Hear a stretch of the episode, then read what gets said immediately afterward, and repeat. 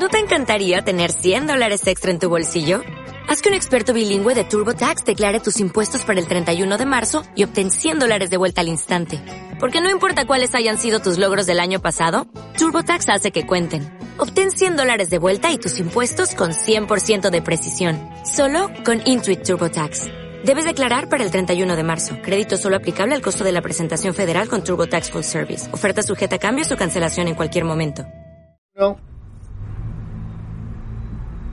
Muy buenas tardes, damas y caballeros, elfos y pigmeos, eunucos y Lamborghinis, si es que eso es un auto y no una persona, porque quizás, como vimos en la película Cars de Pixar, los autos también son seres vivos, pero estábamos haciendo la introducción a esto, que está arrancando y que tiene un nombre, como yo, que no es Al Pacino, ni mucho menos Harrison Ford, es Sonido Bragueta, sonido de nombre, Bragueta de apellido, nombre compuesto, sonido. Y tiene un número también, porque es la edición número 70 de este podcast que toca todos los temas, porque son plurales, pero no estoy solo, a pesar de esta bola de paja que va corriendo llevada por el viento sobre el desierto de Mad Max, del otro lado del río de la Plata y del otro lado de este teléfono celular, usando esta tecnología de WhatsApp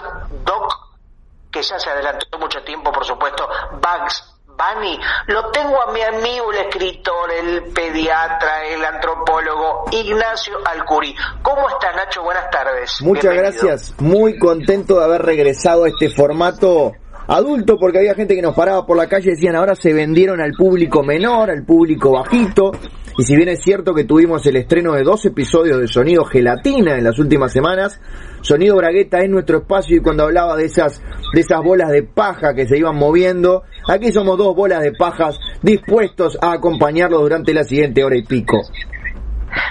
Sí, bueno, qué palabra a veces complicada, a pesar de la propia palabra, digo, la palabra paja, ¿no? Porque a veces nuestra mente influenciada por años y años de cultura televisiva chatarra, de machismo cultural y por supuesto de la palabra paja llevada hacia ese lugar oscuro pero a la vez saludable, justamente oscuro pero blanco y lechoso a la vez de la masturbación en masa como un apocalipsis lácteo. Y a la vez también la paja como la paja para tomar una gaseosa o la paja del pajar, ¿no? Donde evidentemente vive ese refrán de más perdido que una aguja en un pajar. si, hay, si hay una palabra que tiene tres significados completamente distintos, es paja, que se refiere exactamente al heno, o sea, a la naturaleza, al mundo vegetal, que se refiere al mundo, a lo más animal, que es nuestra autosatisfacción, y que se refiere al mundo eh, mineral, por obviamente los polímeros y los plásticos que componen los sorbetes, sorbitos y o este, cañitos de succión de beberaje, querido Gustavo. Nacho, y creo que te quedas corto, porque me parece que a la vez hay una cuarta acepción, un cuarto significado cuando alguien dice, uy, estoy re paja, uy, me da paja ir al cine, ir a determinado lugar, como que está, eh, le da cansancio, le da como fiaca, ¿viste? La paja también habla de eso en algún sentido. Sí, a, esa, a la cuarta paja la verdad que nunca llegué, pero es cierto que se utiliza, se utiliza así, habría que ver si, si, si, si viene por el lado de, de tirarse en el heno a descansar, o si viene por el lado de pronto de quedar físicamente extenuado después de una jornada de básicamente bajarse una, una mano, Gustavo. Uno de los poemas menos difundidos pero más extraños de Jorge Luis Borges. A la cuarta paja nunca llegué, probablemente porque era ciego y vos sabés que la paja y la ceguera a veces se complican en su administración.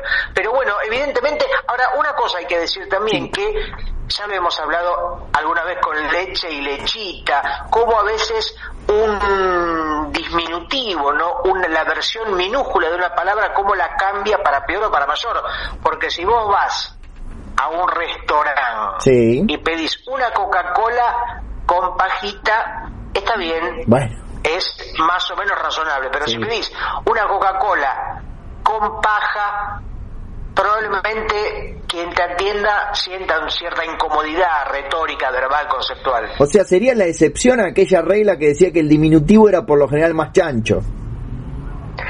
Es verdad, en leche y lechita se cumple, en paja y pajita eh, no. O sí, no sé, ya me perdí. Mejor, no vamos a, vamos a no pensar en eso, habiendo tantas cosas interesantes de la que hablar con todo lo que pasó en el mundo en las últimas 14 horas.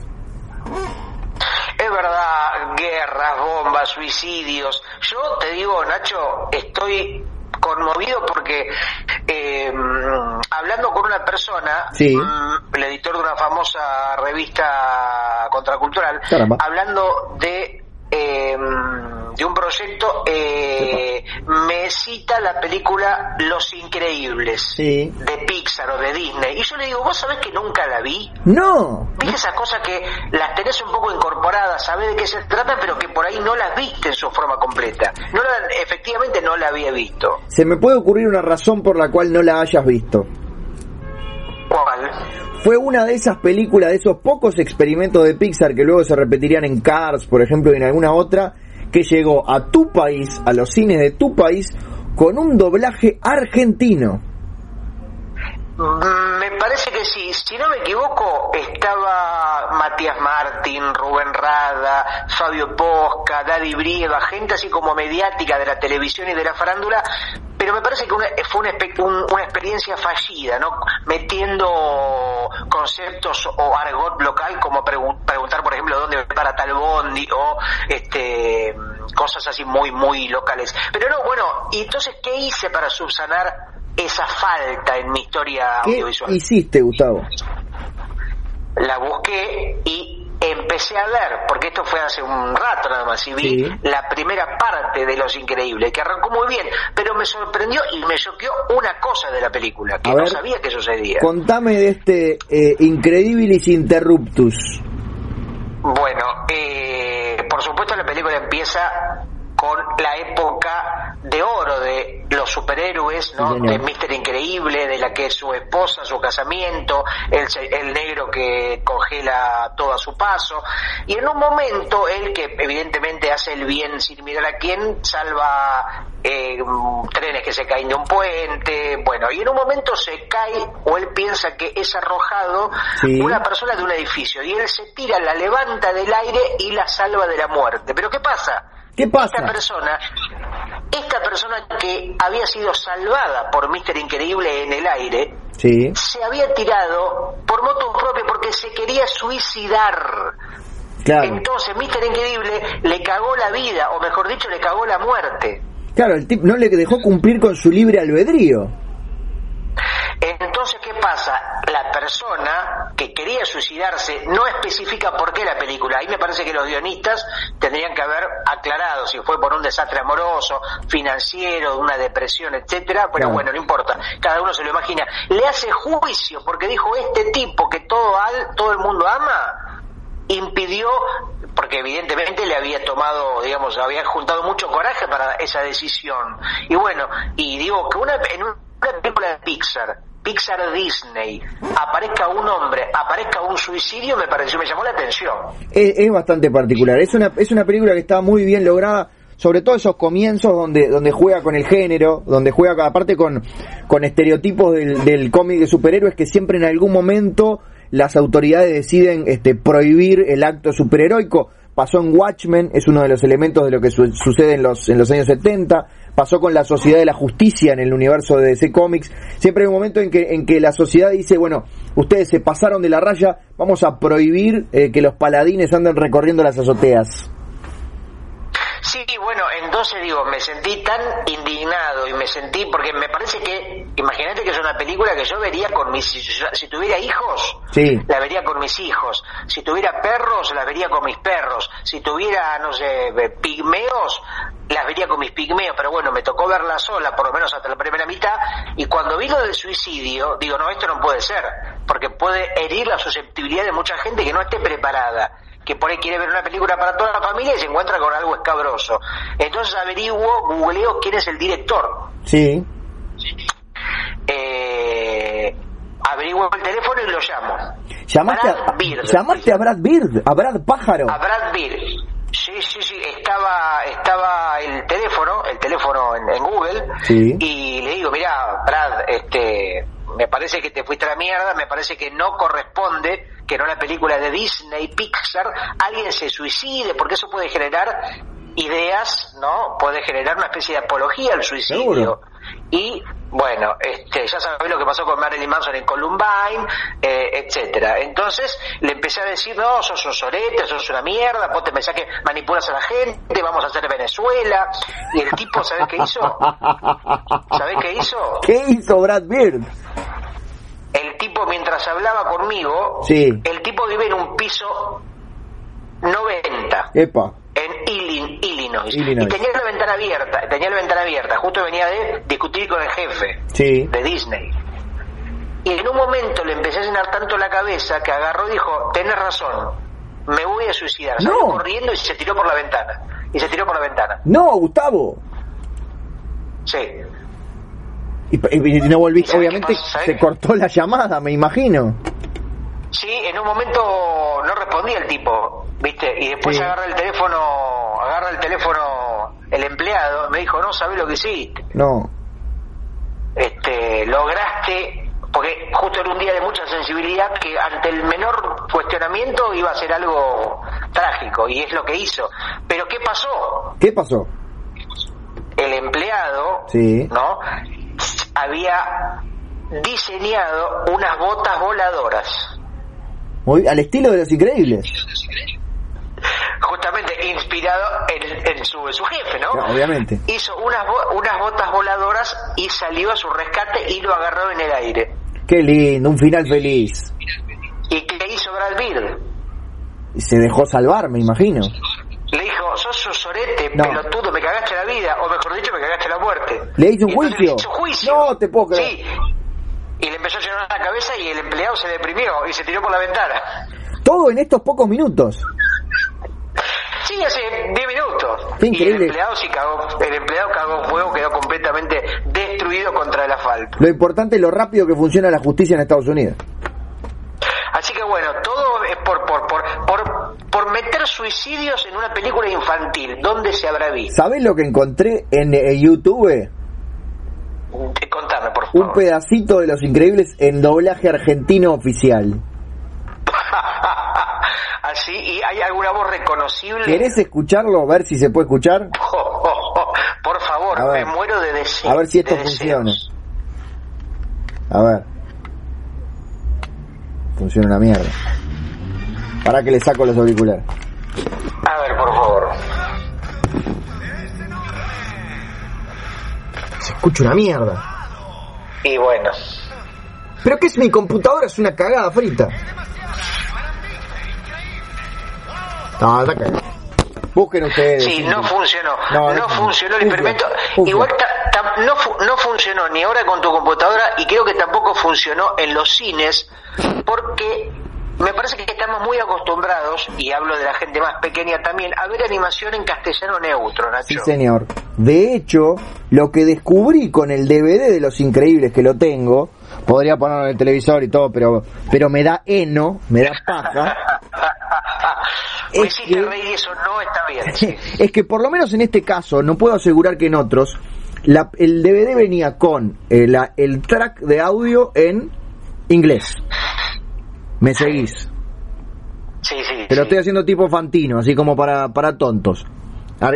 Track de audio 1 en inglés. Track de Sí. audio 2 en español neutro. Hasta ahí vamos Sí. bien. Bien. Sí, Track de audio 3, doblaje argentino. claro. Track de audio 4, atención. Déjame arriesgar. Sí. En español de España. En español de España. No, más raro, o sea, más raro no, pero te va a llamar más la atención. En uruguayo. En mexicano. Ah, mira vos. Digamos, Entonces- dicen todo el tiempo, padrísimo, ahí viene el cuate por el, eh, pinche cabrón, ahí viene Mr. Increíble, padrísimo, Entonces- vamos a cogerlo por sus nalgadas. Obviamente yo que en, es- en ese momento tenía algo de tiempo libre, probé algunas Claro. escenas porque son las mismas voces, o sea, las voces son las mismas del, del Sí. doblaje neutro y cambian muy poquitas palabras, son muy sutiles diferencias, o sea, muy al pedo, pero muy al pedo. Para mí me parece que ahí en el tema de ver películas animadas, el castellano neutro, por lo menos seguramente porque vimos muy buenos doblajes en Bob Esponja, en South Park, en Los Simpsons. Me parece que Los Simpsons es el gran ejemplo, me parece que es el gran ejemplo para todo, ¿no? Toda cuestión de cultura humana, Los Simpsons tiene su momento para, para tomar como ejemplo. Bueno, sí, yo voy a quebrar una lanza por Beto Vélez, quiero decir, voy a quebrar una lanza en la cabeza de Beto Vélez porque se lo tiene como, como ese gran actor que hace la voz de Homero Simpson, pero este señor, este ladrón mexicano, durante mucho tiempo fue el director de los doblajes y se encargó de meter 10 millones de chistes que no tenían nada que ver con nada. Bueno, lo que era muy significativo, me acuerdo seguramente a vos también te pasaba de adolescente o de niño, cuando descubrías, por ejemplo, una voz identificada en el doblaje de MacGyver, o de Tom Selleck, o de, no sé, de, algún personaje muy, muy icónico, eh, escuchabas otra voz de otro actor en otra serie y decías, ah, pero esta es la voz de MacGyver. Viste cómo uno estaba como detectando y a veces era prácticamente la misma, no era que la cambiaba. Hay un, el más conocido de todos es el señor, y te, sé, me acuerdo del, del apellido, pero Francisco Colmenero. Sí, me suena. Es el que hace la voz. de, sí, ¿de quién? De Tribilín, todas las narraciones de Disney. Siempre, las, siempre las hace él. Hacía la voz del Pato Luca, Papá Pitufo, pero sobre todo la, aquello de, eh, de, o de, mm, creo que era el de más tarde en el Salón de la Justicia, por ejemplo. Claro, esa, esa voz como de, la voz en off media épica y grave, como a los Pancho Ibáñez de la Serenísima. Más tarde en el Salón de la Justicia. Exactamente, sí. Francisco Colmenero que tiene 88 años y todavía debe estar haciendo 10 horas de doblaje por día porque este, no, nunca se pudo jubilar con, con dignidad. Hablando de Disney, Nacho, me sigo enterando y me sigo indignando porque Disney sigue comprando cosas a mansalva. Ya compró las licencias de los Simpsons, como decíamos recién. Ya compró los, los Muppets, Nacho compró Disney, los Muppets. Hace años, sí. Compró el cadáver de Gerardo Sofovich. para esto me estoy enterando ahora. No la el, el, cadáver, de hecho, mirá el, el, morbo, la porquería humana de Disney. O sea, exhumó los restos de ese gran empresario con una sola pierna y ahora es de su propiedad. Y compró todas las películas de la Coca Sarli, por ejemplo. ¿Pero para, para enterrarlas o para reestrenarlas?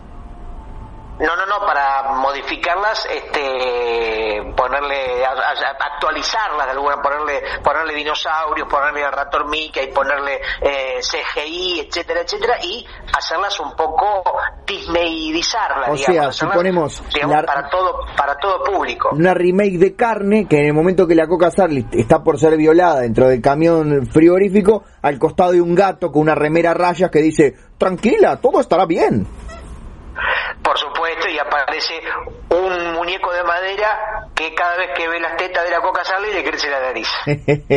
Muy bien, me gustan las remakes de Disney de, la, de las películas de la coca Sarli. Y vos sabés que hoy a la mañana quiero salir de mi casa a comprar marihuana acá a, la, farmacia de la esquina y, mm, y me dice, usted no puede pasar por acá. ¿Quién te lo dice? ¿Por qué? Por, eh, un hombre vestido de pato Donald. Caramba. Era un hombre, no era el pibe bazooka. No, no, no, me dice, esta manzana la compró Disney. O sea, no, no era una manzana, una fruta, sino la manzana de mi, la cuadra de mi casa, toda la manzana. Me dice, ahora la compró Disney. ¿La que incluye tu edificio? Sí, así que yo pertenezco de alguna manera a este hogar. Ahora te estoy hablando desde una propiedad de Walt Disney Pictures. ¿Sos un personaje de Disney, Gustavo? No, no un personaje, pero de alguna manera, o sea, si Disney ahora me dice, tirate abajo de un puente, me tengo que tirar abajo de un puente. Ah, por supuesto, sin duda. Si me dice, si viene Disney y me dice, tapa el baño, tengo que ir a tapar el baño. A mí el otro día no me lo dijo Disney, pero lo hice, por primera vez desde que me mudé. Esa es una buena excusa para ti, y me lo dijo me Disney. Lo dijo Disney. Te mandas alguna, alguna, alguna trapisonda, ah, me lo ordenó Walt Disney en persona. Llego a las 5 de la mañana con todo el cuello lleno de, de, de besos de labial bueno, me lo ordenó Disney. Y Disney prácticamente es el nuevo Dios, ¿no? O sea, ya Dios, Jesucristo, prácticamente quedaron en el pasado. Hoy, o sea, tendría que cambiar todas las imágenes de Cristo crucificado que pongan a Disney crucificado. Ojo, porque creo que Disney compró solo el Antiguo Testamento, así que compró el Dios vengativo. Ah, el Dios bueno y Jesús todavía no. De alguna manera eh, la, la, la, cara, el logo, digamos, la cara convertida en logo del ratón Mickey, medio que es una cruz, ¿no? O sea, si cambian los redondeles de la cara y de las dos orejas por palos, es una cruz. Bueno, sí. Uno largo y, ¿no? Si cambias la cara de Mickey por una cruz, tenés una cruz. y bueno, tenés que hacer el esfuerzo mental de, sustitución. No, está bien, está bien, pero tampoco es que es que entrecerrás los ojos y ves una cruz, Gustavo. Y una última pregunta tengo porque viste que las cosas se van encadenando para que la gente se haga preguntas en sus casas. Sí. Explícame, Nacho, vos que sos un hombre de la cultura pop, de las letras, de la, cultura audiovisual y también de los animales. ¿Cómo es posible que un ratón, que seguramente sea uno de los animales más eh, rechazados por las personas del mundo, más asquerosos, con más enfermedades, que dan más miedo. ¿Cómo un ratón semejante bicho bicharraco sea el personaje más icónico y seguramente más famoso del mundo, el ratón Mickey? Y bueno, porque Disney es eso, Disney es como la peste, es una enfermedad que se transmite sin, sin que vos puedas controlar, es peor que el coronavirus, y terminamos todos viendo películas de Marvel, terminamos todos eh, mirando unos Muppets deshidratados, es así, las ratas transmiten solamente enfermedades. Es un símbolo. Pero viste, viste que hay como una especie de moda pareciera de el reciclaje de personajes pop. Viste que vos ves en Instagram y en muchas imágenes, en Twitter, en los memes, que no se agarran a Mickey y le ponen cuatro ojos, agarran a Bart Simpson y lo ponen mitad la cara derretida, mitad la cara podrida o un brazo roboto, o muchas versiones como mutantes o, eh, o monstruosas de Mickey, por ejemplo. Pero siempre la versión del Mickey original es más monstruosa que la monstruosa que quieras hacer. Aquella que, que manejaba el barco de vapor en Steamboat Willie. Eso es una maravilla, es eh, monstruoso y hermoso a la vez. Seguramente, bueno, es una cosa que pasa, viste, me parece que creo que acabas a coincidir conmigo. Coincido contigo, Gustavo. Ah, perdón. no, no, pero espera ah, que bien, esbozo mi teoría y tengo varios ejemplos. Como en muchos personajes de historieta o de animación, cuando uno el, el, diseño terminado con muchos años de recorrido, digamos, el logotipo canónico, si querés, el, el diseño canónico, siempre tiene un diseño o una versión primigenia un poco más torpe o más gordo o, más nerviosa, que seguramente siempre es más linda que la que termina siendo más conocida, como el ratón Mickey, como la propia Mafalda. Mafalda en su primera sí. era como más torpe, un poco más nervioso. Eh, eh, el diseño original del, del, pájaro loco, por ejemplo. O sea, como que los grandes personajes nunca, nunca surgen al 100% desde su génesis. No, lo que digo que me parece que como en alguna banda de rock, los primeros son mejores que, o sea, la primera versión, ah. en el caso de una banda sería el primer disco, al tener quizás menos refinamiento o menos recorrido o menos mm, menos pulido este son más más más crudos son más lindos en su en su en su concepción gráfica más un poco más salvajes Inodoro Pereira, Buggy el aceitoso. Vos dijiste la palabra correcta. Es el personaje en su estado más salvaje. Ahí está. Y justamente antes de que, porque cuando, triunfa, ¿qué quieren? Quieren que triunfe más, entonces no, quieren llegar a determinado mercado, entonces le achican las orejas, le agrandan la nariz, le, tapan el pene, ese tipo de cosas y lo va como cercenando. Bueno, el pene gigante que tenía el Mickey en su primer o sea, en, el, en, el, en el episodio primero primero, no en el del barquito, el, claro. El piloto posta. el piloto posta, cuando agarra y se masturba, y me acuerdo que eyacula contra la cámara, después hubo contra la Cámara de Diputados. Sí, sí, sí, sí, me acuerdo. De, Estados Unidos, ahí de Illinois, donde era la localidad donde estaba la primera empresa de. La primera empresa de Walt Disney, que eran cuatro o cinco bancos con unas computadoras de madera. Y donde vivía el abuelo de Brad Pitt. Estamos hablando justamente estamos hablando de la década del 20, o sea, había unas computadoras, Windows recién arrancaba. Sí, creo que eran 2.1, una cosa así. Así que bueno, preguntas que me hago, Nacho. Yo lo único que quiero de este podcast, Sonido Bragueta, es que vos me ilumines desde Montevideo. Eh, me está que está carísima la luz acá, Gustavo. No, pero yo me refería a la luz interior. Ah, por supuesto. Soy tu gurú. Lo que quieras saber te lo contestaré con toda convicción, incluso aunque no tenga información. Mira, otra pregunta me hago, o mejor dicho, que, las cosas, viste, se van, van tejiendo como una trama de contenidos. Eh, hablando de Estados Unidos, porque Walt Disney es una empresa global, pero que nace en Estados Unidos. Sí, señor. Y hace un rato hablamos de Brad Bird, que Bird es pájaro. Yes. Y que estuve haciendo un, pensamiento toda la tarde y llegué a la conclusión de que en Estados Unidos hay más apellidos con nombres de cosas o de animales como Brad Bird que acá en Argentina o que en Uruguay. Acá hay poca gente que se llame, no sé, Nacho computadora o Jorge Pajarraco o Agustina eh, Lámpara. Claro. Y vos decís que, que no hay apellidos que sean sustantivos. Esa es la palabra. Digamos, quiero que me lo expliques y me lo fundamentes y me esgrimas una teoría, justamente, no hablando de espadear.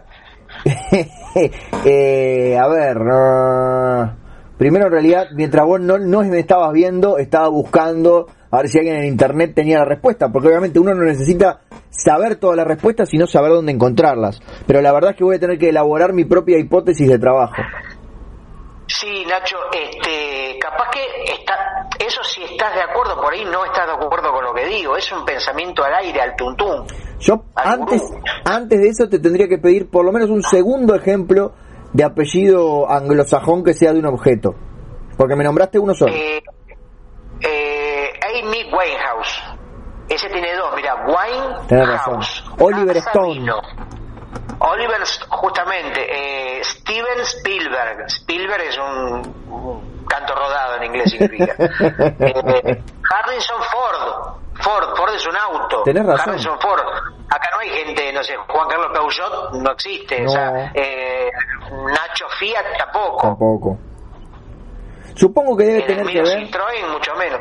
Debe tener que ver con, y para mí, eh, pero que estoy casi seguro que es la aposta, con el, eh, con el capitalismo salvaje de los Estados Unidos, Gustavo, donde lo importante es poseer, tener objetos, acumular objetos. Entonces, cuando no puedes tener más objetos, hasta tu apellido es un objeto. Ah, puede ser. El capitalismo salvaje, que es el capitalismo, el primer diseño, todo con patas peludas, con el pico más puntudo, ¿no? Antes de que le taparan el pene y le pusieran orejas más grandes. Y sabes qué otra cosa me pregunté siempre, mira, eh, hablando recién hace un ratito, hace como seis horas hablamos del pato Donald y vos hablabas de las voces y los doblajes. Sí, señor.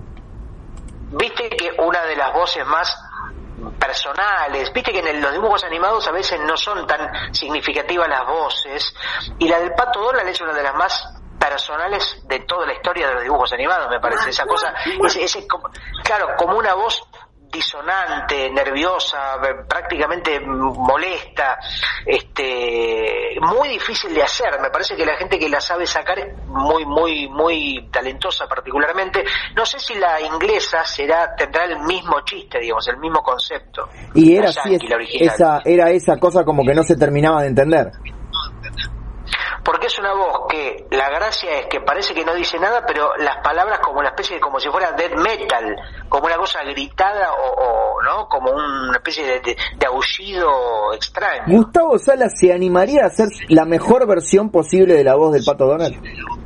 No, lo intenté. Puedo hacer la peor voz del Pato Donald porque eh, si querés probamos cada uno y la gente prueba en sus casas. Dale, y decide cuál es la peor pero eh, digamos, diciendo alguna cosa o vos decirme una frase, una palabra y yo te la digo mal seguramente en formato Pato Donald. Eh, estamos ante una infectadura.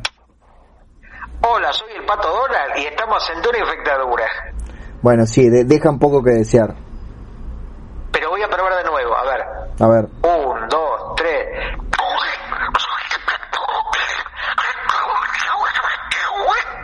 Es buenísimo.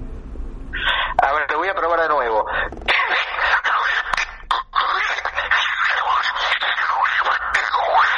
Pará, vos me jurás que no estás poniendo un audio del pato Donald. No, no, no. A ver, déjame una vez más porque la voy, la voy, yo creo que en un año la tengo, ¿eh?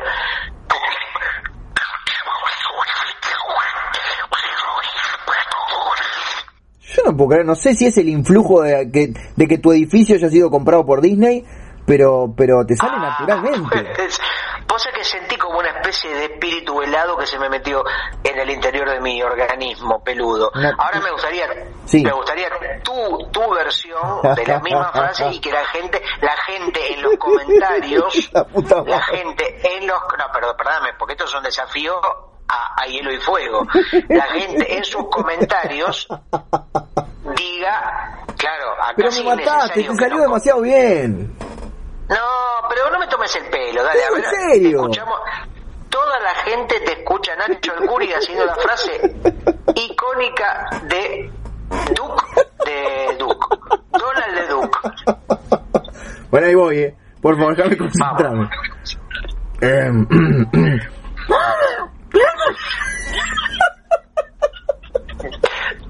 pues ya no hay posibilidad de que Yo haciendo una versión tristísima gano porque lo tuyo no tiene ninguna posibilidad. No, pero aparte ganás por amplio margen.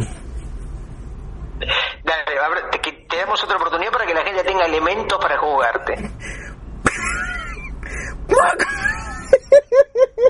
Tampoco es tan gracioso para que te rías de tu propia pelotudez. No, pero es más fuerte que yo.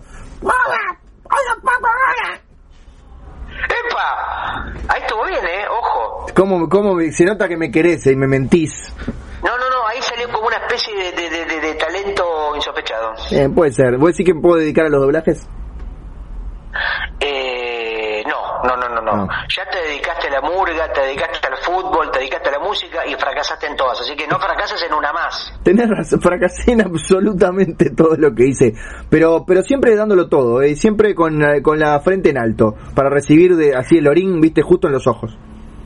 Lo que no sé, Nacho, si eh, hay algún capítulo, alguna animación de Walt Disney que tenga que ver con la cultura uruguaya. Viste que se sabe que Walt Disney estuvo estuvo reunido con Dante Quinterno, creador de Patoruzú en Buenos Aires, que hizo aquel famoso corto de El Gauchito, digamos, eh, basado en la cultura de la Pampa. Este, no sé si hay, por ejemplo, un Pato Donald o un Tribilín mm, mm, tocando murga o tomando mate, comiendo chivito.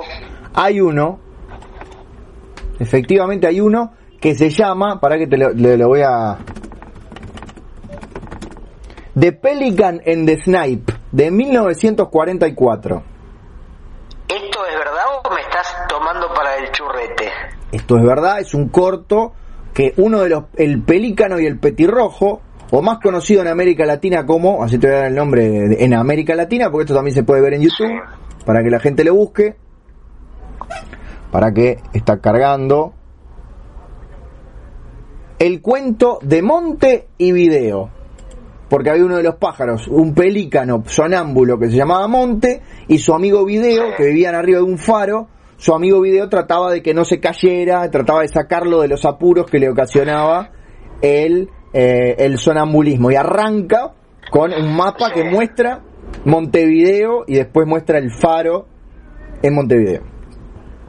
Mira, yo conocía a Gatti Video, que era la productora con la que muchos videos empezaban, pero a Montevideo, ah, digo a Video, ah, qué boludo por Montevideo, no entendía, no había relacionado, mira, era tan obvio que no se me escapó. Te, te, acabo de sacar todos los puntos que ganaste con el Pato Donald. No, te juro que no. Lo que pasa es que, ¿sabes a dónde se fue mi mente? ¿A dónde? a, Snoopy, a Charlie Brown, a Jules, porque estuve leyendo la biografía, la biografía completa, que es un bodoque, es rigurosa pero, pero espectacular, eh, y uno de los hijos que habla es Monte Jules, ¿no? Que un poco que defiende el patrimonio y la obra de su padre. Entonces me quedó como Monte, que me pareció justamente en este caso un nombre que tiene que ver, que significa una cosa. Claro, eh, tener un nombre sustantivo. Sí, mira vos, no había caído, es muy curioso, pero es un dato muy secreto, ¿no? Siendo Disney una, una, una empresa tan universal que no sepamos, por lo menos lo ignoraba por completo. Bueno, los uruguayos lo sabemos porque nos abrazamos por cada vez que nombran a Uruguay en algún en alguna película, en algún lado, es como que alguien dice, bueno, existimos, entonces eso es muy importante para nosotros. Muchas de esas cosas las vimos en Tiranos Temblad, ¿no? Por ejemplo, cuando nombran a Montevideo o a Uruguay en Friends, o cuando en el anime Los Supercampeones hay un jugador que creo que lo, lo, burlan o le hacen bullying y es de Montevideo. La, en Los Simpsons también aparece nombrada Montevideo o Uruguay. Una de las últimas es en la película Knives Out, la de, de Entre Navajas y Secretos.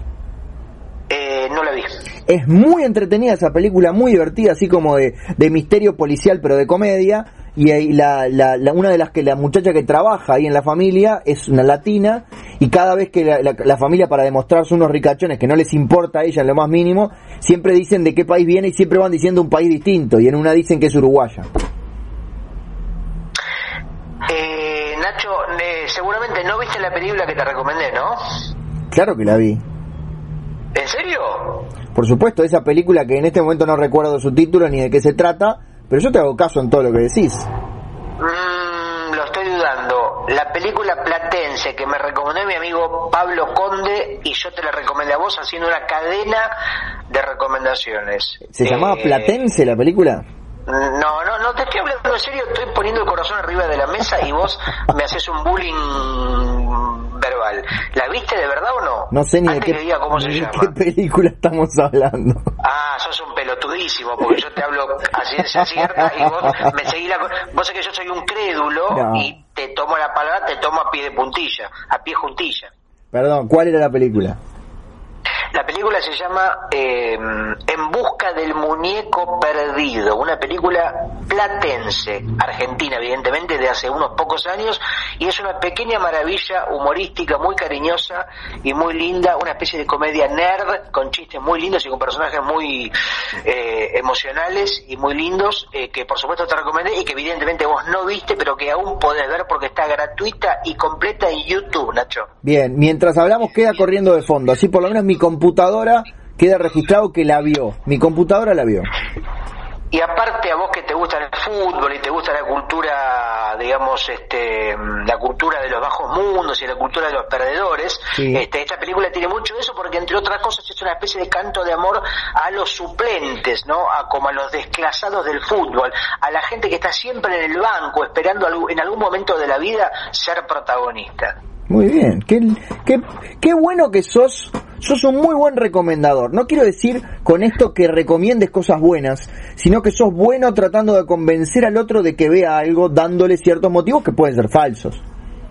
Sí, hay gente que me dice, pará, pará, no me cuente nada que me estás cagando la película. Y para mí no, para mí el spoiler en este caso es un valor, porque si yo te cuento mucho, eh, te estoy dando ganas de verla, no de no verla. Evidentemente no te voy a dar alguna, no te voy a contar algo puntual o alguna cosa relevante hacia el final, pero te voy a dar suficientes elementos para que vos se te haga agua a la boca. Bien, no estoy llegando hasta ese punto, pero me está resultando interesante. Estoy, ya lo sabes, estoy más concentrado en las series de televisión por temas laborales y no me están alcanzando las horas del día. Pero bueno, ¿quién te dice? Está bien. Igual, este, una cosa que tampoco sabía es que en La Plata el punto de partida de esta película es una especie de cuestión folclórica platense que trata, o mejor dicho, se trata de quemar un muñeco, como también hacían en Mar de Plata con la falla valenciana, un muñecote gigante, ¿no? Como simbolizando lo mal, termina el año, digamos, al término de cada año, la noche del 31, queman esos muñecos como una especie de bienvenida al año que viene y de despedir el año que se va. Bueno, en Uruguay teníamos una tradición en los 80 y 90. Sí. ¿Qué tiene que ver con, esto? Que es que los niños ya en el mes de noviembre construían muñecos de trapo, más o menos del tamaño de, un niño pequeño, de un niño de 5 o 6 años, o sea, muñecos grandes, los, los sentaban en la vereda con, con algún tachito al lado, se sentaban al lado de ellos, andaban y pedían plata para el Judas. Para el Judas, ah, tenía un carácter medio satánico. No, supongo que era, pues, no sé si sería por, por su traición a Jesús, pero bueno, nadie, nadie se lo preguntaba cuando uno era chico. El Judas era, era la excusa para pedirle monedas a los que pasaban caminando por la vereda. Y la, la tradición era que a fin de año, con esa plata se compraba pirotecnia y como que lo hacías estallar. ¿No sería por Judas Priest? Viste que hay una banda llamada Judas Priest también. podría ser, ojo. Eh, no, yo era muy pequeño, así que no lo sé. Nunca lo pregunté. Judas Priest, que quiere decir, ves otro nombre que te quiere, quiere decir algo. Judas y Priest quiere decir cura, ¿no? O sea, un cura satánico sería Judas Priest. Eh, bueno, si vamos vamos que al ejemplo de apellidos que, que son que son sustantivos como el mío, que también quiere decir lo mismo. Ya lo dijimos más de una vez. Que quería ah, decir no me cura. acordaba, porque era ah, al-Curi que decía al-Cura. El cura. O todo junto. El, ah, al-Curi, mirá vos. Bueno, justamente, hablando de tu paso lamentable por la música, vos tenías el grupo Los Obispos del Amor. Sí, señor, qué buena memoria que tenés, Gustavo. Y viste cómo, o sea que lo del apellido de alguna manera te generó una especie de mm, camino hacia ese nombre. La banda no se llamaba Los Quesos Camembert No. de la Pasión, se Y llamaba además- Los Obispos del Amor. El nombre fue una idea mía. Justamente, bueno, yo soy un gran recomendador de películas y vos sos un gran colocador de nombres. Sí, señor. Debes ser uno de los pocos talentos que tenés y yo es el único talento que tengo. Yo recomendar películas y cosas es el único talento que tengo, pero vos entre los tres o cuatro que tenés, uno es poner buenos títulos como Sonido Bragueta que es tuyo porque es lo único bueno que tiene este podcast. En breve, no te digo hoy, porque este programa se escucha mucho y hay información que hay que mantener en cierta confidencialidad por poco tiempo. Pero en breve se viene, quizás, porque si no ya lo confirmaríamos, un envío radial encabezado, entre otros, por quien les habla, con un nombre simpático. No puedo decir más nada. No puedo decir más nada. Bueno, no tampoco No me dije, mucha expectativa. dije prácticamente nada igual. O sea, este es como el, el anti-spoiler total. Sí. Spoiler alert. No puedo decir nada de lo que va a pasar. Pero estén atentos a, la, Nacho. a, a todas las radios del mundo. Está bien, hay que estar atentos a la vida, a que te venga alguna información de algún lado que no sabemos de dónde, pero hay que estar, hay que levantarse preparado para recibir una noticia. Sí, señor. Nacho, tengo algunas preguntas más, Dale. retomando el tema de los increíbles, porque vos sos un hombre que se especializa en la cultura de DC Comics, Sí, señor. en la cultura de los superhéroes encapotados, el hombre murciélago, y ayer escuchamos una entrevista a el gran dibujante historietista español Albert Montéis, no, un hombre más vinculado al humor y que últimamente la está rompiendo con Universo, su historieta de ciencia ficción media distópica. Y Montéis decía que eh, le tenía como cierta fobia o cierta cosa a Batman, ¿no? Sí. Que se supone que es el personaje que muchos dibujantes aspiran en algún momento a dibujar, ¿no? Es como seguramente el santo grial para muchos dibujantes de historieta. Pero sin embargo, Montéis decía en esta nota eh, que Batman sería un fanático de Vox, ¿no? El partido político de ultraderecha español. Podría ser, digamos, eh, discípulo de Bolsonaro, de Trump, que básicamente es un hombre de la ultraderecha que es un facha, digamos. Y también un poco extendía este concepto al propio superhéroe en general, ¿no? Que es un facho el superhéroe. ¿Esto es así? ¿No es así? ¿Tu punto de vista, Nacho? Mi punto de vista eh, es que hay que hay que no hay que trasplantar todas las características de este universo, valga la redundancia, valga la mención a Montéis, a el universo en el que existen los superhéroes. En el universo que existen los superhéroes también existen los supervillanos, o sea, tipos con poderes imposibles o increíbles, para unirnos con la película del comienzo, en donde por necesidad los que terminan luchando contra estos supervillanos son los superhéroes y existe un, acuerdo tácito entre la policía y los paladines. Pero es algo que en, este mundo no puede ocurrir. Tenemos que liberar nuestra imaginación e im- imaginar mundos en donde las cosas transcurren con otras reglas, Gustavo. Igual Montéis en este caso hablaba de la figura de Batman con, por ejemplo, los, ra- los rateros, la gente que nos estaba, no sé, tomando, fumando porro en la plaza y seguramente iba y los iba a reprender, los iba a, a buchonear, ¿no? No, Como no un hace hombre eso, fanático, Batman. fanático de, de la mano dura, ¿entendés? Como un hombre, digamos, sería, Batman trabajaría para Patricia Bullrich acá. Votaría Este, Spert. Trabajaría para, eh, eh, votaría a... A expert. Bueno, probablemente, ¿no? Que es muy parecido al ex Luthor, ¿no? Hablando de íconos de DC Comics. Yo me gusta ese pensamiento y me parece, bueno, viendo, por ejemplo, las películas de Christopher Nolan, es un facha de acá a la China, ¿no? La figura de Batman. Ese, el, el discurso. Pues es que Me parece es, a mí. es que es un universo donde donde se plantea cierto caos, entonces hay como una necesidad intrínseca de cierto orden que en este mundo sería un orden excesivo y sería un orden este cercano a, la, a lo autoritario, Gustavo querido.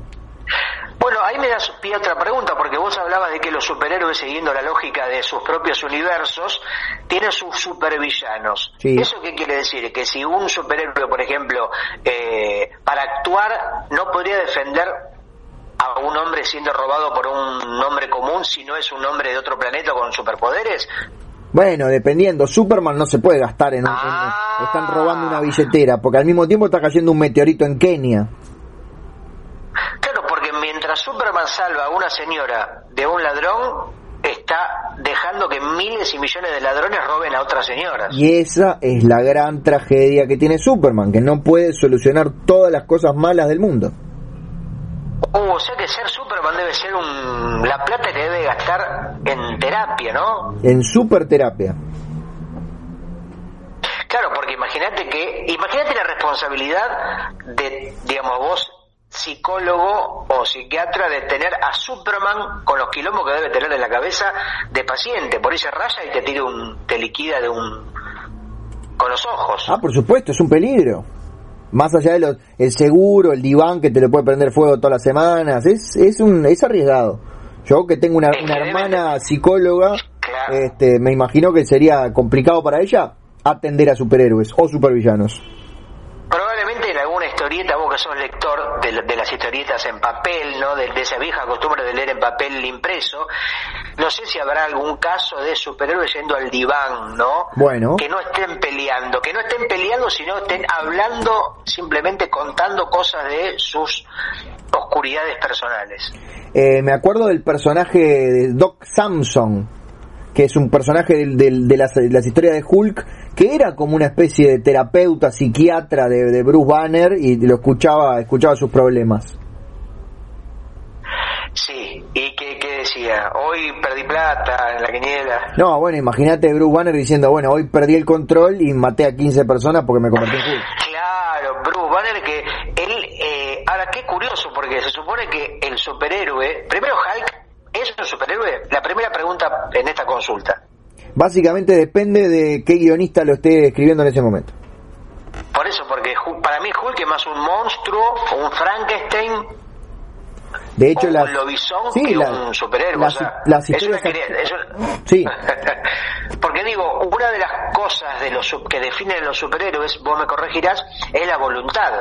Digo, un superhéroe se convierte de un hombre pusilánime cuando él lo decide, pero Hulk no lo decide pasar de. Bruce Banner a- a- al monstruo. Bueno, en, en los últimos dos, tres años, la, la serie principal protagonizada por Hulk se llama El Inmortal Hulk, escrita por Al Ewing con dibujo de Joe Bennett, y, y- y es básicamente es una, es una historieta como de, de horror, de monstruos, donde Hulk obviamente es el Claro. monstruo principal. Pero el tipo, por ejemplo, eh, cuando se enoja, o sea, el odio, el, el nervio es lo que lo hace convertirse en quien es, ¿no? En su, en su, en su esencia. Exactamente, y cuanto más enojado está, más fuerte es. Y más verde. Y más verde, y más loco se pone. Pero ¿es bueno, es cariñoso o, o hace mierda lo que, digamos, es un rato de furia ciega o tiene una moral en su enojo? Y para mí es como esas personas, viste, que, que, que hasta que te empezás a salir con esa persona está todo bien, ese tipo que está todo bien y después resulta que es un violento del demonio. Y bueno, el Hulk tiene eso también. Yo me acuerdo que vi una versión en cine dirigida por Ang Lee, otro, en este caso, un verbo que es un, un apellido verbo, lee. Claro, como Bruce Lee, como como Jim Lee, el de DC Comics. Exactamente, y como Stan lee, porque leía muchos guiones. Bueno, sí, Stan, leía, ya no lee más, por suerte. Eh, me acuerdo mm, una cosa que me había impresionado de la película, que Hulk, viste que tiene piernas gigantes y muy gordas, Sí. tenía que atravesar un, atravesar un desierto pero corriendo, o sea, cada zancada eran como 400 metros. Sí, señor. ¿Puedes creer que esa película no la vi? ¿Vos podés creer que yo sí la vi? Eh, eso sí lo puedo creer. Y me parece que era un hombre hecho por computadora, ¿eh? no era un musculoso como aquel Lou Ferriño de Sí, la señor. serie. Este era un poco más grandote. Tenía suena una peluca un poco trucha, seguramente comprada en once. La peluca de Hulk de Lou Ferriño me parece que la podrían haber hecho un poco mejor. Me suena como a aquella presentación de, de, de video match que hacían de los Beatles, como una peluca Beatles media trucha. Claro, seguramente estaba en, el, en, la parte de, de, utilería de Canal 9, por ejemplo, había el fondo de las pelucas, los, pelucas y postizos iban, agarraban ahí, metían la mano y lo primero que sacaron era la peluca para Hulk. ¿Fuiste alguna vez esos, a, eso, a esas tiendas de, de todo, de todo para las fiestas? Sí, Nacho, fui un par de veces y, ¿sabes? Mira, la última vez que fui, fui eh, con mi amigo, con nuestro amigo Nicanor Loretti. Oh, que le mandamos un beso gigante. Kryptonita, Diablo, grandes éxitos del cine, del cine, el mm, Kevin Spacey argentino. El, el, el, el, Zack Snyder argentino, el, el, el, Héctor Olivera mm, argentino, bueno, y no sé si te suena un tal Nacho Alcuri y un tal Gustavo Sala. Teníamos que filmar una serie de cortos y fuimos a una serie de cotillones del barrio de Once, que son pequeños lugares, invitaciones a la maravilla y a lo desconocido, a comprar un par de armas, una peluca, un bigote falso, y fue un recorrido muy divertido. Juntos? Y compramos algunas cosas. ¿Eh? ¿Fuimos juntos? No, no, fui con Nicanor ah, y yo. pero vos, te, menciono porque estás involucrado. No, está bien, yo por la duda tengo una memoria muy mala, Gustavo. No, no, hablando de eso nos queda un corto por estrenar, Nacho. Tenés razón. Súper cortometraje. hay un corto de horas de escritura, de horas de rodaje, un equipo de entre 7 y 20 mil personas y nosotros acá los más panchos. El, el, anterior corto lo pueden encontrar en, no me acuerdo si lo hemos subido en nuestro canal, pero en YouTube seguro que está.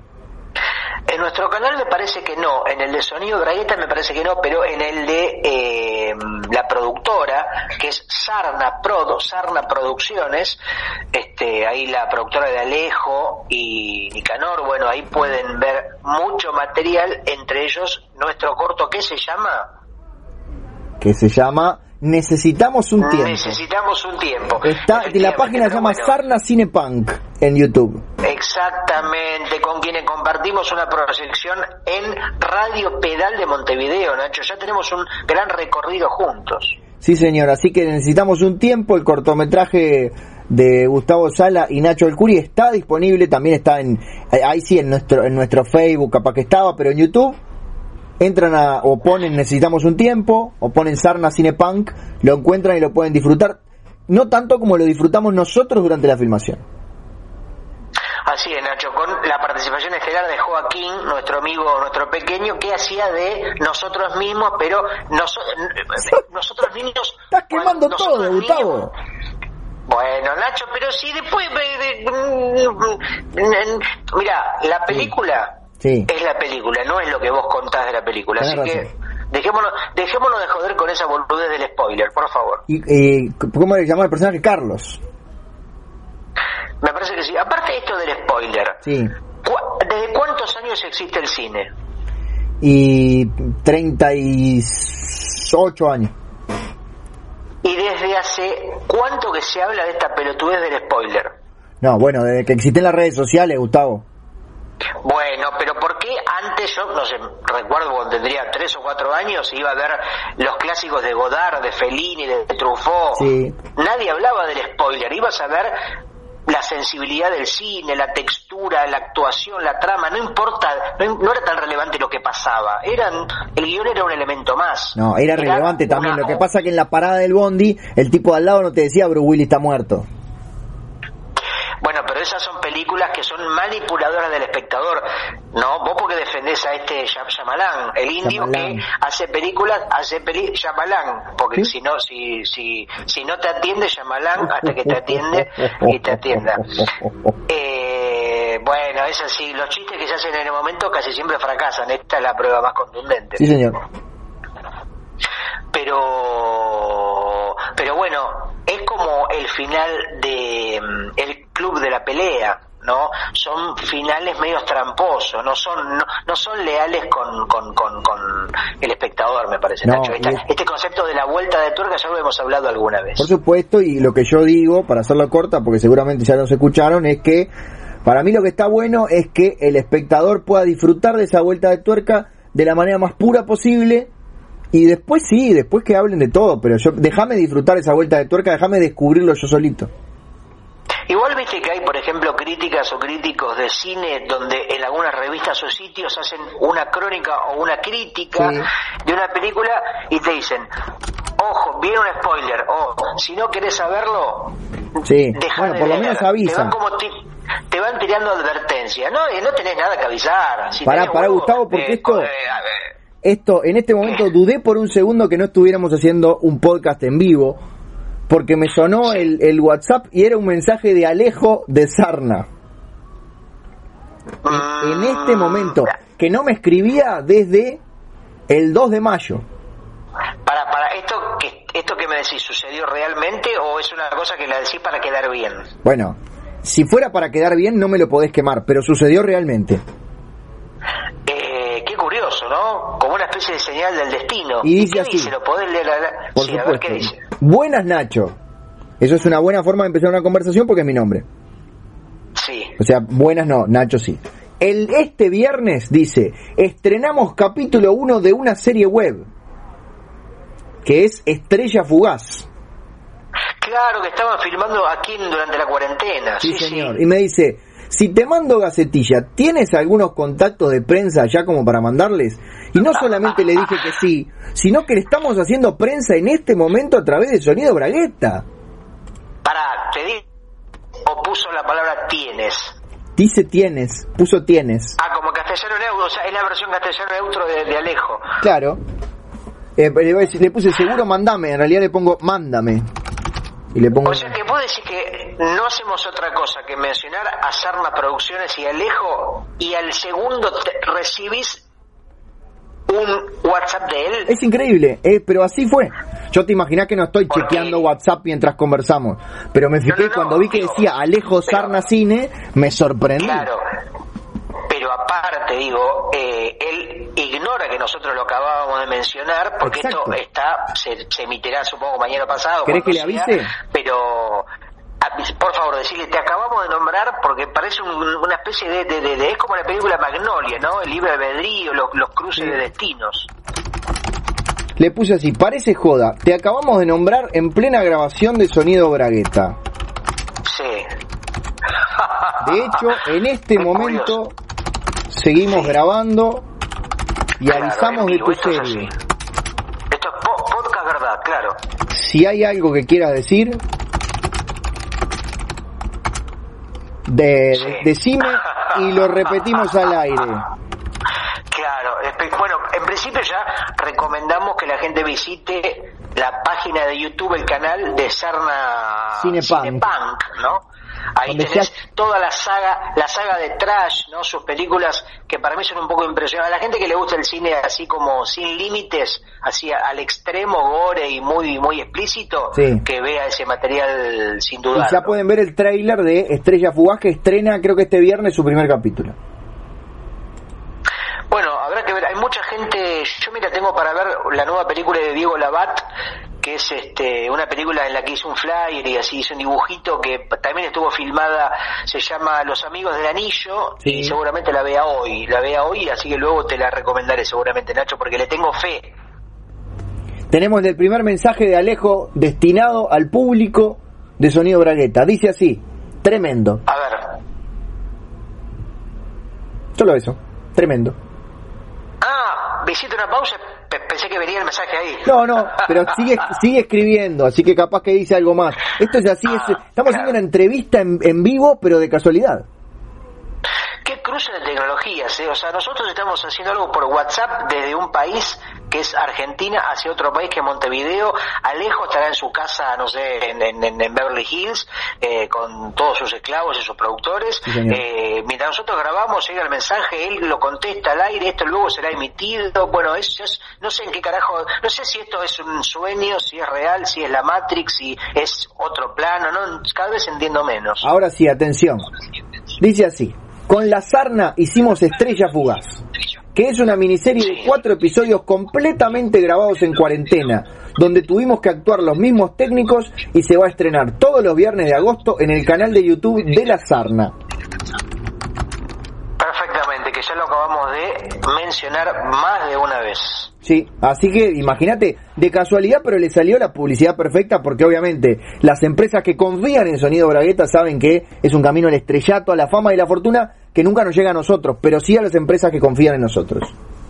Nacho, déjame mandar un saludo a, mira, vamos a mandarle un saludo a dos oyentes o tres que tenemos en España y que son, hablamos de Albert Montéis, eh, no sé si los habrá escuchado, pero eh, sí sé que Esteban Hernández, uno de los mejores historietistas del cómic independiente eh, español, quiero decir, no se escucha. Esteban, atención, Esteban Hernández, eh, busca su trabajo en las redes porque es realmente bello. Eh, Jesús Vázquez, Jesús Vázquez, eh, conocido como Fresus o Fresus, también busca su trabajo, una especie de mm, heredero de la escuela bruguera, pero completamente podrida y tóxica, ¿sí? También es un oyente de Bragueta de de España, Jesús Vázquez, y por supuesto el querido Joaquín Aldeguer, ah. que seguimos deleitándonos con sus deconstrucciones caricaturescas y esa cosa que él llama eh, Caricature Solutions. Sí. Que son como pruebas eh, o desafíos de experimentos con la caricatura que me parecen también este, forzar como las propias dimensiones y posibilidades de la caricatura. Eh, ah, los tres grandes fenómenos. No, nos gustaría que Ibáñez, antes de dejar este plano de existencia, escuchara nuestro podcast, pero lo vemos como un poco más difícil. Pero le dejamos un beso por las dudas de que nos esté escuchando. Sí, también, ¿no? Qué divisora de agua, ¿no? Este, la escuela bruguera, Mortadelo y Filemón, ¿no? Esta cosa de mmm, hacer siempre lo mismo, ¿no? La cosa formulaica y repetitiva eh, versus lo que implica a nivel histórica, a nivel sentimental, la formación de mucha gente con Mortadelo y Filemón, ¿no? Bueno, ya lo hemos hablado, pero justamente ahí también es una materia sensible de debate. Sí, señor, y la gente puede encontrar por ejemplo, aquel episodio que llamaba Mortadelo y Filemón no tienen guion. O sea, si lo busca en nuestros canales de distribución lo va a encontrar rápidamente porque hasta el postercito es de estos personajes. Y ahí, entre otros episodios, le conviene a todo el mundo escuchar los 70 episodios de Sonido Bragueta, donde tenemos personajes como el veterinario que le gusta meterle los dedos en el ojete a los animales, de Joaquín Aldeguer, que le gusta meterle el dedo en el ojete a, personajes de historieta imaginarios. Tenemos ya una, una mitología impresionantemente grande. Mira, yo te voy a recomendar, Nacho, dos podcasts españoles que descubrí y que por supuesto no vas a escuchar porque vos haces oídos sordos a mis recomendaciones. Eh, vos sos un tipo que hace podcast y no escucha podcast. Pero bueno, mis últimos descubrimientos son Choque Juergas. Sí. Atención con este nombre, Choque Juergas, eh, sobre cine, cultura pop, etcétera. Y otro que se llama Cada, no, eh, Cada día es domingo cada día es domingo haciendo como un chiste con un tema de los Smiths, que creo que es cada día es lunes o todos los días son lunes, pero bueno. Garfield estaba eh, ¿En qué, perdón? En las historietas de Garfield. ¿Qué, ¿Qué decía? Y tenía un tema ahí con los lunes, que odiaba los lunes. Ah, bueno, es un lugar común, ¿no? Todo el, lunes es, es como supuestamente el, el, día más odiado. Sí, y le gustaba mucho la lasaña.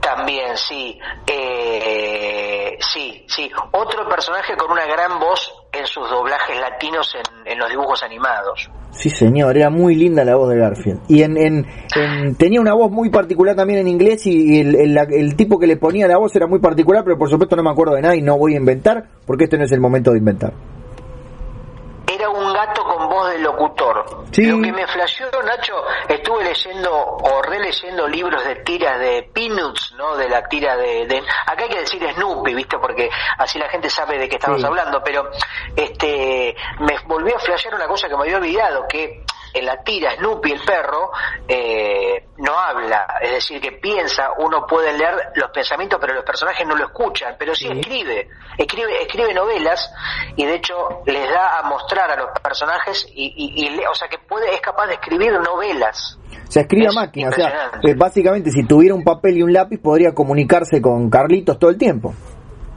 Y una de las cosas que, que me parece que nunca había me había puesto a pensar es que no sé si en toda la obra, pero en todas las tiras que yo vi, que son bastantes, eh, nunca está adentro de la cucha, siempre está sobre la cucha. Es verdad, no hay, no hay una, no hay una cámara adentro de la cucha de Snoopy.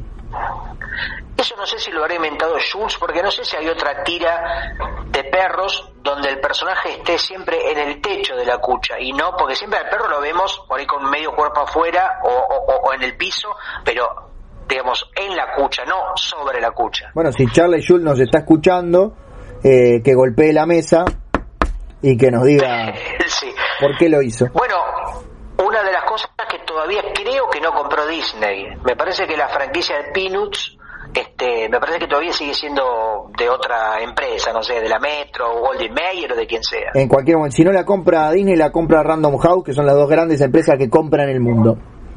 Y otro dato más, vos sabés que toda la vida Jules odió el nombre de Peanuts, que si no me equivoco son, quiere decir maní o cacahuate, maní es Peanuts. La tira cuando él presenta ¿no? Un muy joven Charles E. Jules, se llamaba Lil Folks, como los pequeños, no sé, los pequeños amiguitos, los pequeños niños o algo así, no sé. ¿Y no les gustó a los editores? No, le dijeron, vamos a ponerle manías. Y no, no, no, pero bueno, imagínate que era un debutante, un joven desconocido, y bueno, se la tuvo que comer. Y durante 50 años odió el nombre de la, de la historieta. ¿Sabía que acá le decíamos Snoopy? No lo sé, pero cuántas no bandas incluso que ponen un nombre como para después cambiarlo y ya queda y después es algo con lo que tenés que convivir. Exactamente, como Sonido Bragueta. Claro, Sonido Bragueta dijimos, bueno, ¿qué haremos? Dos o tres podcasts y vamos por el número 70 y todavía con este nombre que ya en cualquier momento nos empieza a gustar. Sí, de hecho surgió como, como espectáculo en vivo. Efectivamente, mucho antes, como 20 años antes de que Sonido Bragueta sea este podcast líder de masas. Y Gustavo, te tengo que decir una cosa que capaz que no te va a gustar.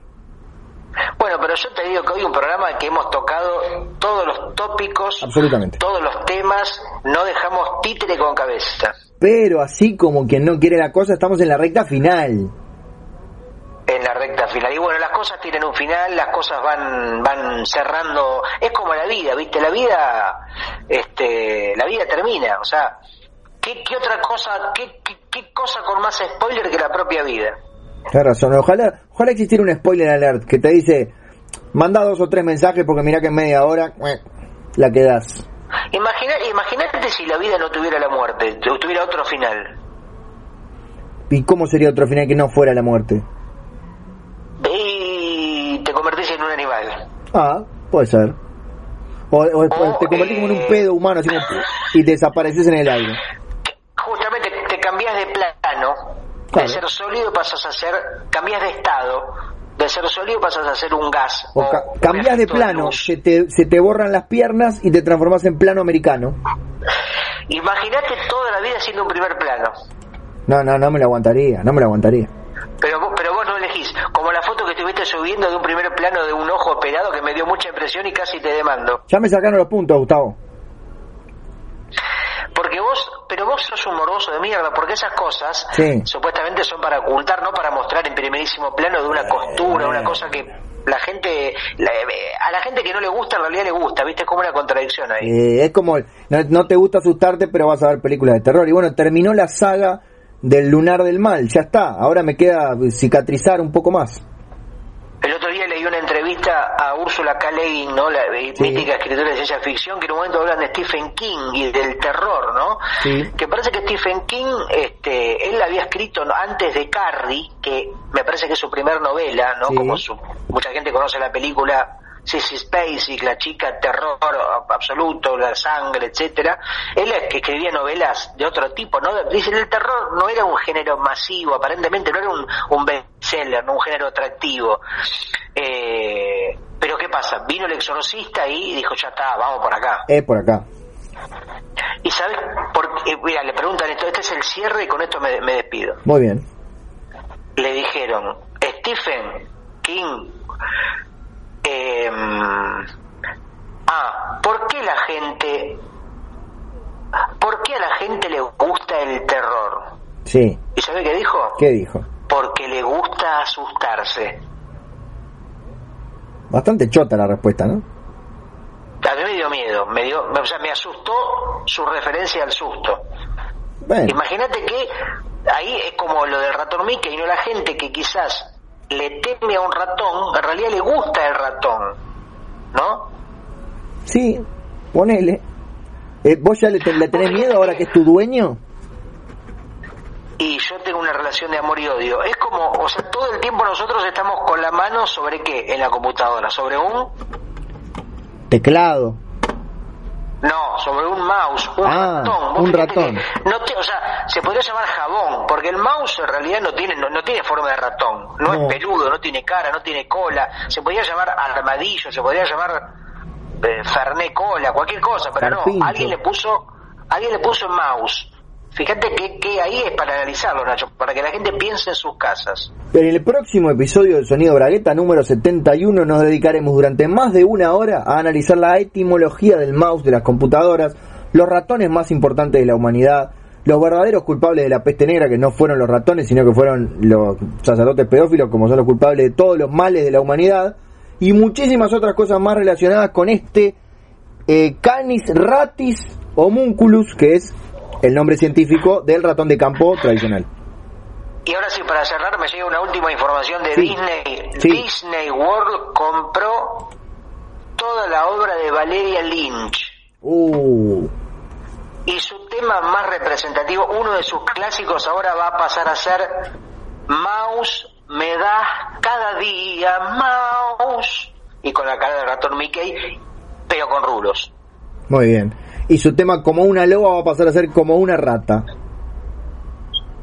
Y así. Y no todo me acuerdo así. más tema de Valeria. Perdón, Valeria Lynch. Que te. Qué ganas de no verte manera. nunca, Mouse. Qué ganas de no verte nunca, Mouse. Exactamente, estás afilado, ¿eh? Ah. como una aguja en un pajar. Es porque me tengo colchón nuevo. Tengo ah, un montón de cosas que no te conté. Después te tengo colchón nuevo, tengo sillón nuevo en la computadora. Pero quedará para otra edición de Sonido Bragueta.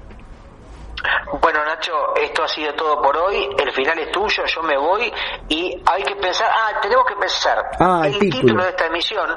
La gente tiene que dejar debajo en los comentarios quién ganó el concurso de voces del pato Donald, Sí, ¿no? es verdad. eh, el de nuestro desafío de la imitación de Donald de Duke. Y mm, bueno, y ahora me tendré que poner a hacer, a estar horas esclavizado haciendo el flyer de esta emisión, que todavía no tiene título. No se me ocurre qué puede ser el dibujo. Para mí Nacho. tiene que ser algo por el lado de Disney, del capitalismo salvaje y el primer el primer Mickey Mouse. Ah, claro, pero lo que pasa que, viste, yo lo que me fijaba el otro día, Sí. este, mirando todos los, los, los, los dibujos de los capítulos, Sí. siempre viste un chabón con una poronga gigante. Digo, esto, pero que lo hizo un nene. y digo, eh, digo, esto lo hizo un nene de cuatro años. Después me di cuenta que lo había hecho yo. Es verdad, es verdad. Tenés razón. Vamos a evitar entonces el, el bueno, pero podría ser el, el primer la- el primer Mickey Mouse podría no tener el pito al aire, podría ser simplemente más salvaje, más macarra. Digamos, podrías hacer el relevamiento, incluso la gente de sus casas. Te metes en la cuenta de Instagram de Sonido Bragueta, que están todas las, portadas, todos los flyers, y de, la mitad deben tener referencias al pito, por lo menos. Y estoy casi seguro que en Mixcloud nos han bajado algunos de los afiches, los que tienen pitos. Yo después lo volví a subir y lo vuelven a bajar. Pero en otras plataformas ¿En están, ¿eh? En otras plataformas están todos. Bueno, Nacho, este, me voy a poner unas plataformas para los zapatos, justamente porque ahora soy un hombre glam, así que... Y algo así como nos, nos compró Walt Disney o algo, o nos compró Disney, Ah, como que lo compran todo. Estuvimos jodiendo mucho con eso, con, con Disney comprando cosas. Claro. Con la Coca, con la Coca Sarli también. La No, Coca pero eso o Mickey, que, o que nos compraron nosotros dos y, y aparecer nosotros como disfrazados de Donald y de Mickey, o unas versiones Disney de nosotros. Bueno, eso por ahí también lo hemos abusado. eh, de- de- del autodibujo también algo que, que Es cierto, es cierto, es cierto. me parece un poco un poco egocéntrico, pero bueno, viste que son son licencias, son cosas Pero la gente, ¿por qué escucha este podcast? ¿Por la gracia, por el humor, por los chistes? No, por nosotros dos. Mm, lo ignoro, Nacho, no sé, no sé qué decirte, no tengo más respuestas, solamente te puedo decir chau, que sigas muy bien y seguimos hablando en cualquier momento. Esto fue Sonido Bragueta 70 y la despedida es tuya. Hasta luego, buenas tardes. Ese fue Gustavo Sala, mi nombre es Nacho Alcuri ustedes pueden seguir escuchando en la FM 203.5 esta maratón de episodios de Sonido Bragueta, Servicio de Compañía, un podcast para casi toda la familia.